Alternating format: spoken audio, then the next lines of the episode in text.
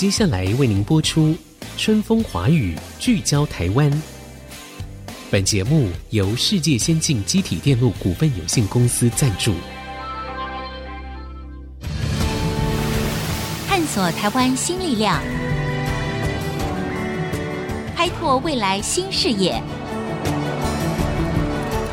春风华语，聚焦台湾。沈春华主持。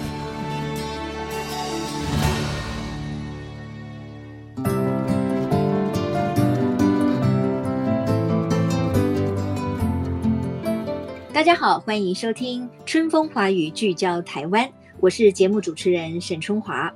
今天呢，我们特别呢在线上邀请到了台北荣总的副院长李伟强李副院长，来跟我们谈一谈最新的有关 COVID-19。以及 Omicron 的最新的疫情和我们应该知道的一些专业的知识哈。那我先简单的介绍一下。李副院长呢，他是美国约翰霍普金斯大学公卫学院卫生政策以及管理的博士。那么他就是一位公卫跟防疫的专家，也是 COVID-19 长期后遗症的专家。今天我们很高兴的在线上访问到他，那要请他呢来告诉我们所有的听众朋友们，到底面对这一波疫情越来越多的确诊人数哈，造成了很多人的疑虑跟紧张。我们应该要用什么样正确的方法来面对这一波的疫情？好，副院长，非常感谢你今天上线接受访问。啊、是，这是我的荣幸啊！那沈姐好，以及各位朋友，大家好。首先，这个部分我们是不是针对到底我们现在一般的大众，如果我发现我确诊了，我该怎么办？这个最新的流程，我们透过副院长跟大家说明一下。好，我想五月十二号呢，既不是母亲节啊，也不是父亲节，可是是一个重要的一个日子。为什么？因为防疫指挥中心宣布，啊，从五月十二号，快筛阳性的民众，某种程度可以视为是确诊。可是我必须要加个但书，并不是所有的快筛阳性的民众都视为确诊，而只限于三大类。啊，第一类就是居家检疫的对象，居家检疫基本上就是从国外回来的人。我们知道从国外回来的话，现在是七加七，所以有居家检疫。第二类是居家隔离的民众。居家隔离民众大部分都是他近期有接触到确诊的民众，所以会被判居家隔离。他过去有暴露过，所以说他一旦是快筛阳性的，他会被视为是确诊。第三类是自主健康管理，这些人大部分是因为过去或最近有接触史，所以说这三类的民众，如果是在家里面做快筛阳性的话，政府是是认为说他们是确诊。可是我说他并不是自己认定哦，他必须经过医师来认定。是，那医师怎么会知道怎么来认定呢？那现在有两种方法，一种就是很多医院有开设快筛阳性的一个特别的门诊或急门诊，然后拿着你的这个密封的这个所谓的两条线的这样子快筛的结果，请这位特别门诊的医生帮你做确认。那另外一些人呢，还有医院有透过视讯的方法，用视讯门诊的方法，正好我现在在这个视讯上面，我拿我的健保卡出来，健保卡秀出来之后呢，再附上一个快筛阳性的证明，比方就两条线这样子一个筛剂，一起在镜头上面由临床医师在另外一头去做萤幕的截图，截图上面就会有我的大头、我的健保卡，还有我的快筛阳的证明。那截图完以后，医师要通报到传染病的法定传播系统，叫法传系统。然后呢，为了怕这个样本将来被其他人用，对不对？所以要当场要把它剪掉，才能被做确诊。确诊之后，后面的程序就跟现在是一样的。会收到卫生局卫生机关寄给确诊者的一个居家隔离证明，还有就是一些其他相关证明都是一样的。所以目前只限于这三大类民众快筛阳性确诊。那可是其他一般民众，如果说是在家里快筛阳性的时候呢，还是不能够视为确诊，还是要到医院去做 PCR 的这个检测。那现在很多的医院甚至政府都开设了很多大型的车车来速啦，或者是。在很多大的广场会开这样子，让你这个带着这个快筛阳的证明到现场去做裁剪，甚至拿药。我相信大家也可以留意一下新闻，跟一些新的措施，可以帮快筛阳性的民众得到确诊。是，那我继续请教副院长，这样子说起来的话，我们现在岂不是家家户户通通都要准备足够的快筛？可是这件事情好像很多人他还是没有办法买得到啊。您的说法会是什么？当然，你说如果家家户户都有准备，我相信那当然理论上是最好。不过呢，一般说来，我觉得有几类的民众一定应该是要优先准备的。第一个，家里有老人的；第二个，家里有小孩的；小孩子目前还没有打疫苗，或者才刚开始打，对不对？哈，那我跟大家报告个数字，这是最近这个美国的研究，大到美国其实已经有八千多万人感染，啊，这是官方数字，八千多万相对于三点三亿的人口来说，大概就是二十五 percent 左右。官方说法就四分之一有确诊，我相信美国人大家可以相信，它并不是个隐瞒的一个社会，对不对？它是一个公开资讯非常透明的，所以官方数字是八千多万，就是四个美国人有一个感染。可是最近美国做了个研究，他把全国做了二十万人的抽样去测他的血清抗体的研究，就五十八 percent 人是阳性，远超过你官方数字的一倍。哇.那我再告诉另外一个数字，美国人十八岁以下叫做儿童了啊，十八岁以下小孩子。七十五 percent，这代表什么意思呢？大部分人其实得到都不知道。那当然，美国情况不等于台湾，因为美国过去两年多以来，大家看到新闻，其实他们的感染率非常高。那台湾其实在过去这两年其实守得非常好，一直到最近才开始，对不对？哈，Omicron 之后才有这种情况。事实上，在半年前，美国还在 Delta 时代的时候，它感染率没这么高的，可到了 Omicron 之后的数字的快速的上升。不过，因为欧米孔它相对症状比较轻微，所以很多人是不自知的。所以一直到了抽了血之后，才知道原来很多人是得到过的。不过这个数字给我们一个参考：老人、小孩。第三类就是不管老人或小孩没有打过疫苗，家里有没有打过疫苗的情况，不管是什么原因没有打过疫苗，台湾大概还有二十 percent 人是没有打过疫苗的。那第四类就是什么？就是你要时常接触的，比方像我们都是上班族，你时常要接触人。嗯，你是做那个什么 Uber Eats、Foodpanda 上接触的，或者是你在开店的，那你接触机会多，你应该要准备这样子的快筛的检查剂。万一你觉得不舒服的时候，你应该可以很快做检查。以我的了解，很多现在的公司行号也有要求他的员工，即使不是每天，也要定期的去做快筛，才能够去上班。那如果家里有老人有小孩，万一他们有觉得不舒服，那事实上就有可能要先去做快筛检查一下了。那如果你的老人家、小跟小孩子，他都打过疫苗，或他也没有任何不舒服，坦白说也没有必要去检查。所以目前不管在台湾也好，或者国外也好，多半快筛的对象是有症状我们才快筛，他并不鼓励没症状也去做快筛检查一下，目前是没有这必要，除非你的公司或有特别要求，那是另当别论。一般民众来说，就是你有症状就去做筛检啊，这个我相信还是一个原则。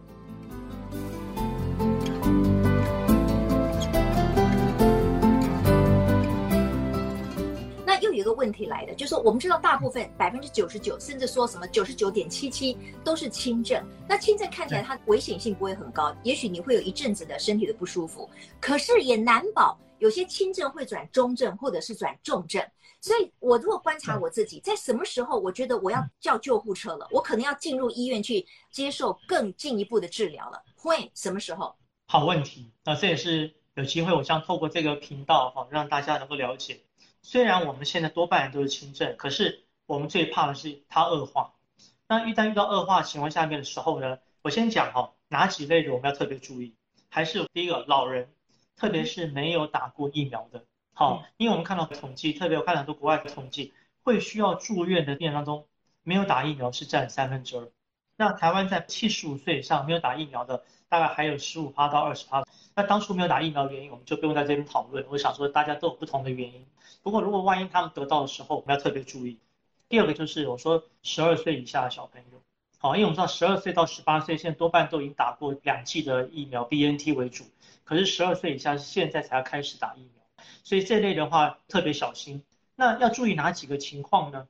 我们平常讲说会变成重症，最主要是因为它会侵犯到我们的呼吸系统，特别是肺部。所以说呢，会有以下几个症状，我们要特别注意。第一个最常见就是会喘，会喘。所以大家一定听到什么快乐缺氧这种事情，因为它的血氧浓度下降，会喘。第二个呢，有的人喘的不像我们好像这样子喘那么大声，他会觉得胸口有点闷闷的，呼吸呼不过气来的感觉，这也是一种喘。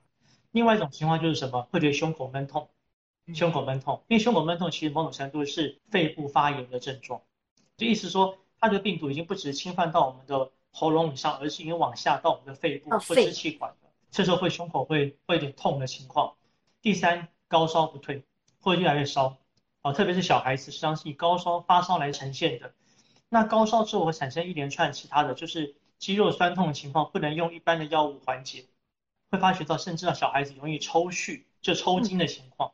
嗯，或是开始神志不是那么清楚，这还是高烧的一个后遗症的表现。因为有些病毒它严重是侵犯到我们脑神经系统，它因为它到了神经系统，像有些人叫不醒或不像平常这么警醒的时候，要赶快送医院。好，Okay. 那还有一些当你缺氧缺到严重的时候，请注意你的指甲，指甲开始变得不像平常这么红润，变得有一点点比较蓝色一点的感觉。好，oh. 这个时候要赶快送医院来。嗯嗯嗯。所以这几个情况的时候，我再重复一次，会喘，胸口闷痛，神志比较没那么清醒，高烧不退。甚至到手脚这边已经开始变得有点发紫这种情况的时候，需要赶快到医院。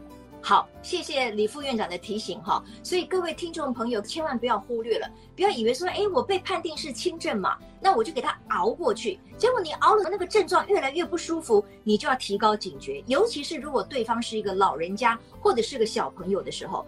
好，广告回来之后，我们继续来聊春风华语，聚焦台湾。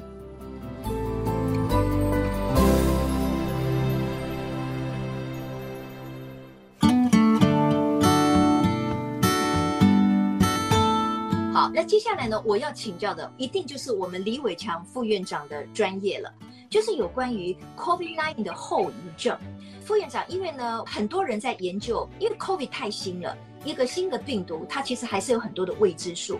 我如果看 CNN 或者国际性的报道，都有提到这个后遗症的问题，所以国际卫生组织也就针对它的所谓长期的症状有一些研究。那要不要请副院长跟大家说明一下？如果我们确诊了，我要很担心，可能这个后遗症会跟随着我一年、两年、三年，甚至一辈子吗？好，啊，谢谢主持人，这确实是我们要值得注意的事情，因为很多人都说，好，这个 COVID 就跟感冒一样，好了就好了，没什么。哎，这个话可能只能说说对了一半。它短期的症状跟感冒真的很像，包括这九十九 percent 的人。可是呢，目前国外的研究说，即使是你当初一开始发病的时候是轻症的。甚至没什么症状，不代表你后面没有后遗症。这个就是所谓长新冠，哦，英文叫 Long COVID。它的定义是什么呢？WHO 在去年的十月一号做了一个定义，就是说，当我们这个不舒服的症状在三个月以后陆陆续续都出现，而且持续时间超过两个月以上，嗯，那这种情况下面的时候，就是所谓的长新冠。那这个症状为什么会受到重视呢？要知道，其实各位看看最近的报道。全世界目前已经有五亿两千万人得到新冠肺炎，这都是官方数字，真正的数字可能它的好几倍。那后遗症来说，有多少人会得到呢？众说纷纭，因为没有一个很好的统计。不过一般上面国际上面一般普遍用的数字大概是三成，就是说可能会有三成的人他的不舒服会持续到三个月以后，而且会持续下去。我们就叫这个叫长新冠啊。长是个长短的长，长新冠，它英文叫 Long COVID。那因为这些症状哈，它呢很不典型。那我大概分享一下，国际上面目前大部分的文献认为哪些症状是属于长新冠。最常见、最常见的症状就是疲劳，每天不管什么，即使病都过去了，都过去三个月了，可是还是觉得每天提不起劲，会觉得很疲劳的感觉。好，这是最常见，大概很多三成人都有这样子的问题。另外，其次会就是我刚刚提到会有点喘。还是会喘，为什么会喘？因为当初特别在以前 Delta 的时候，或者 Alpha、Delta 变种的时候，他们是以侵扰肺部为主，得过肺炎的，后面造成肺部的局部的纤维化，造成换气不好会喘，还有一些胸口会闷痛，胸口闷痛的情况，还有一些很常见的，它叫脑雾。什么叫脑雾呢？这是英文叫 brain fog。brain fog 意思是说，总觉得我的记忆力衰退，还有注意力不集中。都觉得好像每天浑浑噩噩，我觉得用这个中文形容起来比用英文来好。一讲脑雾，大家觉得不知道在讲什么事情，就是浑浑噩噩，每天总觉得睡饱了，还是觉得好像是觉得脑袋思虑不够以前那么清楚这种情况，这个是很常见的一个后遗症。那其他情况方面的话，大部分都是什么？都觉得关节酸痛啊等等的。还有一个情况是值得注意的，就是所谓的失眠。很多人得了以后，他急性期的时候睡不着觉，就可以解释是焦虑。可是有些到了三个月以后还是时常睡不着觉，而且这些人以前是没有失眠的问题哦，是得过这个问题后才有叫失眠的问题。我以上讲这些情况是最常见的几个。那文献上面这种长新冠症状可以多达两百个，因为它的症状太不典型了，所以以至于为什么我刚刚提到，很多人觉得这些症状有些是焦虑、是心情等等造成的。可是事实上，现在国际上的研究认为说，长新冠的产生有几个原因。第一个就是当初他得病很严重。所以这些病毒破坏了这些器官，不管是破坏了肺部、破坏了神经系统的后遗症。第二种情况就是这个病毒本身，好，病毒本身它引起了一些免疫的反应，这些免疫反应后续造成的副作用，这是第二类可能的基准。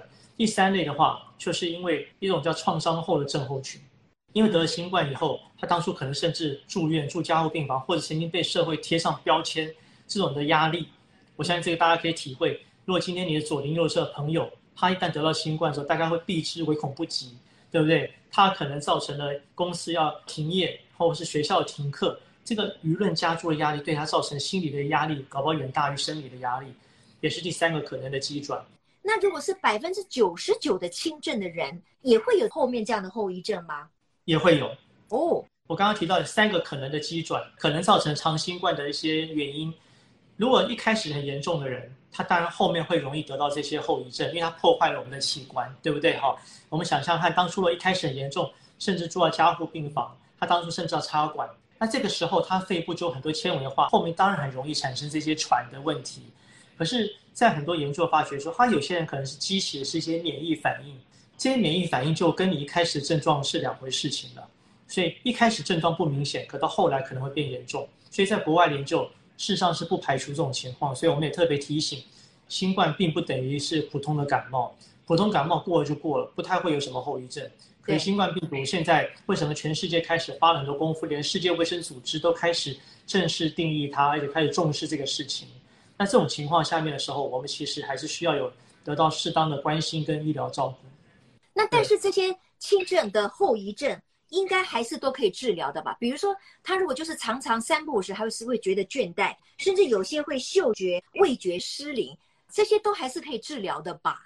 可以，这些都多半是一些症状，所以我们这症状就是针对这些症状做治疗。所以在去年十一月，台北荣总就已经成立了这个关怀门诊，专门针对有长新冠的民众，会提供这样子的一个服务哈。那我也简单分享一下我们的做法了哈，因为我们医院收治的病人蛮多的啊。那个时候虽然对这个病还不了解，可是我们看到国际的文献，其实就已经有出现这样子的需求了，所以我们就成立一个整合门诊。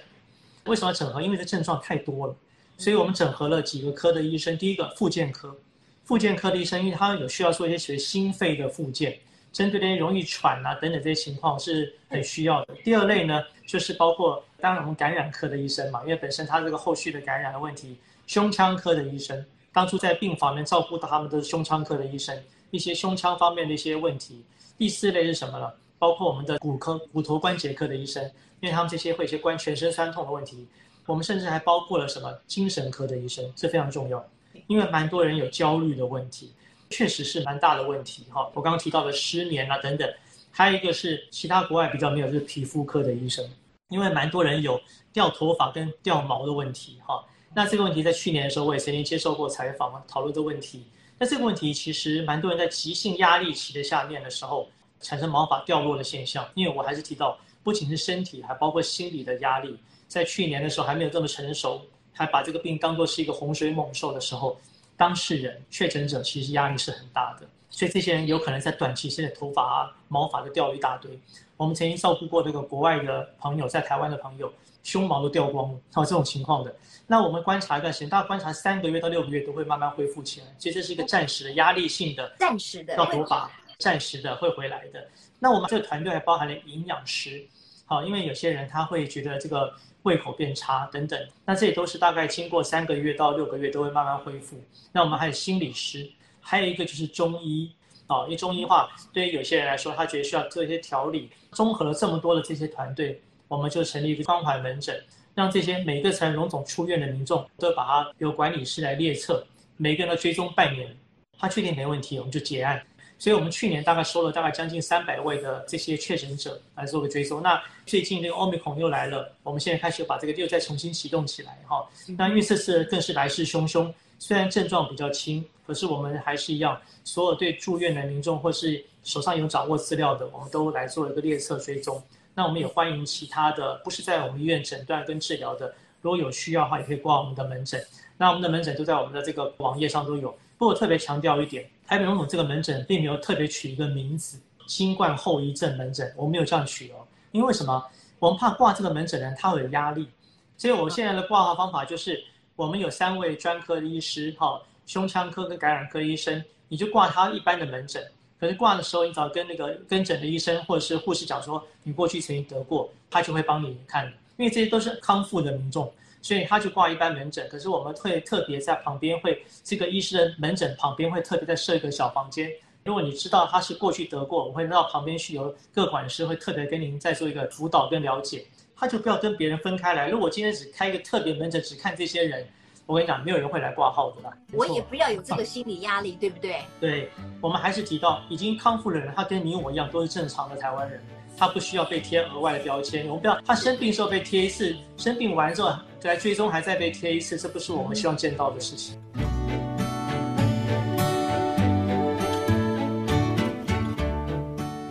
刚才副院长提到的，就是说，哎，这个确诊者有的会被贴标签，或者是说会被。朋友或者左邻右舍，甚至同学会避之唯恐不及。可是我觉得我们人都有一个同理心，因为其实我们每一个人都可能是下一个受害者。我们一定不会希望说，当我们也成为确诊者或者是受害者的时候，别人拿异样的眼光看我们。但是呢，如果我们每一个人有一个正确的心态，就是我们今天要对抗病毒吗？我们不是对抗自己人呐、啊。我们不是彼此为敌，我们是要跟那个病毒为敌，甚至现在可能在某一种层次上，我们是要跟这个病毒可能要共存，或者是怎么样了，对不对？那我想强调的一个哈，就是说，既然我们是以病毒来对抗，我们不是与人来对抗，每一个人又都有风险会成为下一个确诊者，我们这个同理心呐、啊，应该要增强。第二个，我们面对已经确诊的朋友或者是邻居也好。我们当然，大家就要有一个认知，就是说啊，我要告知别人，我可能是确诊者。可是呢，别人也要很感谢我哦，这么的诚实告知我的状况，因为他不想要传染给别人，所以我也要很关心他，我也祝他早日康复。我如果可以做得到的范围内，我给予他一些协助，或者只是给他加加油。我觉得，难道我们作为人的社会不应该这样做吗？所以，其实长久以来，过去两年多来，我也发现，就是说，很多人对于确诊者，事实上是会贴上标签。我自己心里面其实就是有一点悲伤了哈。我就觉得说，哎呦，我们都不知道我们什么时候会成为确诊者，因为最近这一波来讲，副院长他其实非常强势嘛。所以呢，我觉得我们如果可以用一个相对健康的、同理心的方式，我们彼此对待，应该也可以有效的。共同去打一场防疫的战。那最后，我是不是请我们的李伟强副院长做一个综合的鼓励跟提醒？我们应该最注意什么事情？谢谢。当然，谢谢沈姐今天给我这个机会哈，在空中跟大家能够见面。那我想，疫情即将要往上了哈，我比较不喜欢用一些很耸动的名词去去吓大家。不过，我们真的是要面临一个疫情的高峰。那我比较送大家几个字，我们叫戒慎而不恐惧。我们真的每个人都要小心，我们自己要小心，要注意我们周边的亲爱的家人、好友等等，我们的同事、伙伴，我们要注意，特别是一些我刚刚讲这些当中没有打过疫苗的，这一定要特别注意。如果您自己本身就没有打疫苗的话，您也要注意。好，如果你打过三剂疫苗的，谢谢你。可是这不代表说你不会得到，你还是有可能会得到。不过呢，按照国外统计，你可能症状相对轻。而且比较不容易传给别人，所以如果我们线上的同仁还没有打疫苗的话，是没有打满三剂的话，我还是鼓励大家要把三剂疫苗打完。那一定有些人他基于某些原因无法打疫苗，那没关系，我们在这段时间请他减少外出，减少不必要的接触。那如果您是要接触他的人呢，您要保护好自己，因为保护好自己就是保护好你家中的长者跟小朋友。那有些确诊的不用惊慌，你先在家里，你有不舒服，有可能咳嗽，我跟大家分享。在这段时间里面，如果你有喉咙痛、有头痛、有流鼻水，多半都是新冠症状。不要自己找一堆理由去合理化啊！我可能刚好过敏啊，什么之类的。这时候我建议你要拿快筛来自己的家里测试一下。如果万一是的话呢，马上戴好口罩，然后呢，保护好你旁边的。如果能够一人一室，跟其他家人先分开来，也让他们知道说你确诊了，不用恐慌。我说不用恐慌，因为基本上多半的情况都不是很严重。不过您要注意一下自己，如果身体有些特别变化，我们刚刚在节目中都有讨论过，有这种情况下，赶快打一九二二，通知他们的防疫计程车或者是救护车送您到就近的医院去做一个确诊跟后续的治疗。哈，有些药物不要道听途说，网络上很多讯息，我相信基本上还是要相信您的医师啊，这还是最重要的事情。一般的症状用一些家庭常备良药就可以处理完。可是如果出现一些我刚刚提到一些特别症状的话，请你还是要到医院的急诊室，由那边的医生帮你评估。如果万一需要住院的时候呢，我相信医院都会尽最大的能力来协助各位。我想在这段时间当中啊，我们一起共度难关。我相信这个其实是展现我们台湾人高水准的社会最能表现的事情。我常常想到这段，想到我画面中浮出了好莱坞的电影，包括像是《明天过后》，或者是像是对抗那个彗星要撞地球，或者是外星人要来了。今天我们要共同面对一个外来的东西，我们的敌人是外面的这个病毒，而不是内部的自己人。所以，我们这个时候应该放下一些成见。让大家共同去面对这个问题哈。过程当中难免会有一些让我们不满意的地方，毕竟你要去排队买口罩，排队买快筛，甚至你到医院来也要排队。可是这个花点时间，你要知道，其实所有那些在提供服务的人，他们也是冒着危险来提供这些服务。包括你打电话可能打不进去，可是我也认识蛮多这些人，他们其实也很辛苦。所以大家应该多给这些提供您服务的人一些鼓励。这样子的时候，我想这个社会会更好。我相信他们只要得到你任何一句肯定的话。他们这些辛苦都是值得的，我相信这点让大家互相来勉励。谢谢大家。今天我们真的非常谢谢台北荣总的副院长李伟强李副院长哈，告诉我们这么多有关于新冠疫情的一个最新的发展。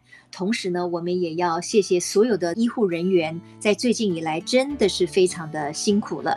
那也希望今天的节目呢，可以让所有的听众朋友们，所有我们的民众呢，都可以降低忧虑。我相信，只要有更多更正确的知识，就可以帮我们度过这一次疫情高峰的难关。祝大家健康平安。谢谢副院长，也谢谢大家的收听。我们下周同一时间，春风华语聚焦台湾，空中再会，拜拜。本节目由世界先进机体电路股份有限公司赞助，探索真相，开拓未来。世界先进公司与您一起聚焦台湾。